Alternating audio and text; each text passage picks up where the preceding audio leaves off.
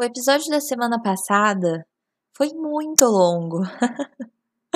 é, não tava esperando por isso. Eu espero que esse seja um pouquinho mais curtinho, até porque eu acho que eu não tenho tantas coisas para falar assim.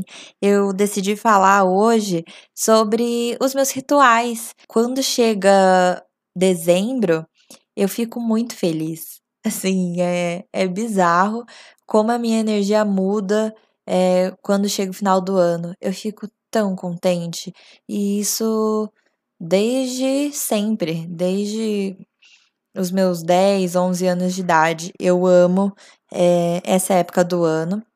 Eu passei, né, por uma fase onde eu era obrigada a ser católica, é, fiz catequese e tudo mais, aí depois não fiz crisma, me considerei ateia durante muito tempo, até esse ano, né, que eu me encontrei muito no budismo, mas eu ainda, eh, dentro todo esse período, né, eu sempre amei o Natal. É, e não o Natal no sentido do aniversário de Jesus, do feriado religioso, né, ligado à Igreja Católica, mas pela reunião da minha família, pela, pelo ar, pelo clima gostoso de esperança, né, de um ano melhor, de metas e, e planos para o futuro.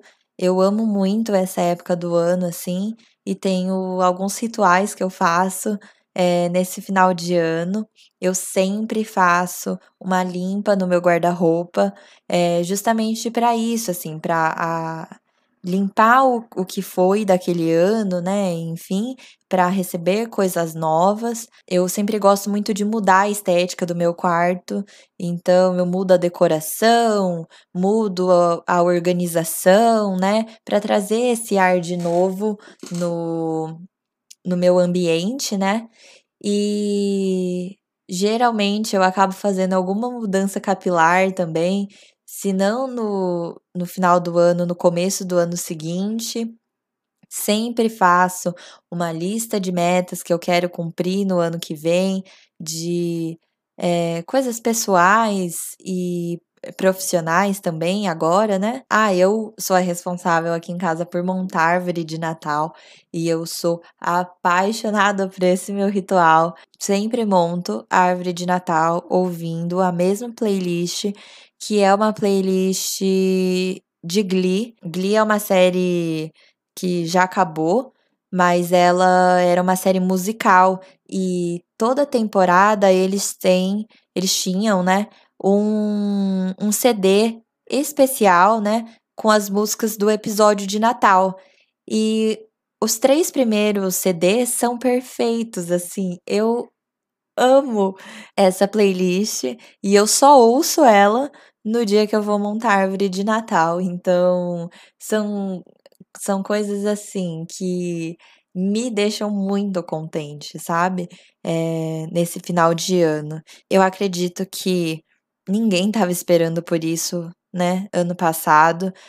Se, é, gostaria que todo mundo fizesse isso junto comigo. pense em você no dezembro do ano passado, né? Isso, no dezembro de 2019. O que é que você estava pensando? O que é que você estava planejando para 2020? Eu acho que esse ano, né, foi o ano de mostrar que nada é planejável, né? Tudo pode mudar, tudo é instável. Então, o que a gente tira de lição é que a gente precisa se adaptar em tudo, né? É, o ser humano precisa ser adaptável. Segundo a teoria de Darwin, quem não se adapta é tirado fora. Então, eu ano passado, fazendo esse exercício, eu estava muito contente com o ano que viria, né? Por dois motivos, vai. O primeiro era o show da Taylor, é, seria em julho desse ano. Então, eu tava muito ansiosa, porque é uma coisa que eu sempre sonhei, eu sou muito fã dela e não rolou por conta do coronavírus. E também é, porque eu ia viajar com meu namorado e também não rolou essa viagem. Mas também, assim, eu tinha outros planos, é, queria fazer outras coisas, cursos que agora eu tô fazendo também, mas que eu tava planejando que seria de outra maneira e de outra forma. Mas a vida faz isso com a gente, né? Arrasta a gente para outros caminhos. Eu acredito que agora, né, a Camila, nesse dezembro, ela ela tá muito mais. Eu não, eu não sei se a palavra é resistente, mas eu agora eu tô assim, cara, pode vir, pode vir qualquer coisa, porque eu passei por 2020, entendeu? Tipo, eu passei por esse ano de tragédias. Então, sabe, eu posso. eu não sei se vocês têm esse sentimento também, mas eu, eu tô muito assim pro ano que vem. É, porque eu acredito que, pelo que eu vi, conversei com muitas pessoas, todo mundo estava esperando algo muito mágico, muito especial para esse ano de 2020 que foi um ano extremamente difícil. A minha amiga Bruna, ela tem uma loja, né, a FV Loja, e é, ela fez uma camiseta, uma estampa escrita assim, né? Se a Britney passou é, por 2007, você sobrevive 2020. E é, é isso mesmo, tipo, você você lida com 2020, né? Todo mundo lidou é, na medida do possível. Agora eu, eu sinto que eu tô assim, cara, pode vir. É, porque o ano desgraçado, né? É bem isso, assim, é bem rir para não chorar.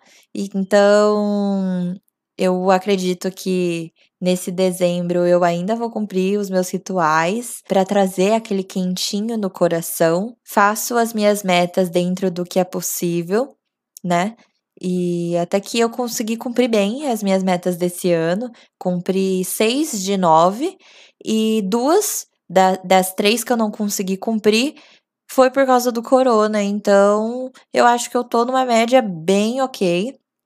Vamos ver ano que vem como vai ser. E aí eu quero saber de vocês, qual é o sentimento que vocês têm agora para esse final de ano? É, se vocês têm algum ritual que vocês gostam, se vocês são time Natal, se vocês odeiam Natal, porque a única coisa boa é você se empanturrar de comidas para ficar em casa, né?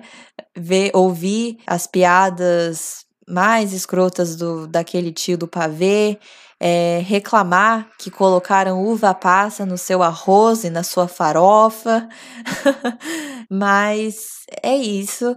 Eu volto semana que vem para falar um pouquinho mais sobre o meu ano. E é isso. Então, eu espero que vocês tenham gostado desse episódio, que foi um pouquinho, foi mais curtinho, né? Porque eu queria falar mesmo dos meus rituais para dezembro e saber como que vocês lidam, né? É, com o final do ano, se vocês também ficam esperançosos, assim como eu, e empolgados, ou se vocês só dão graças a Deus que o ano acabou. É, quem é você no final do ano? Me conta lá no Instagram, depois de ouvir esse podcast. É isso. Um beijo e até a próxima.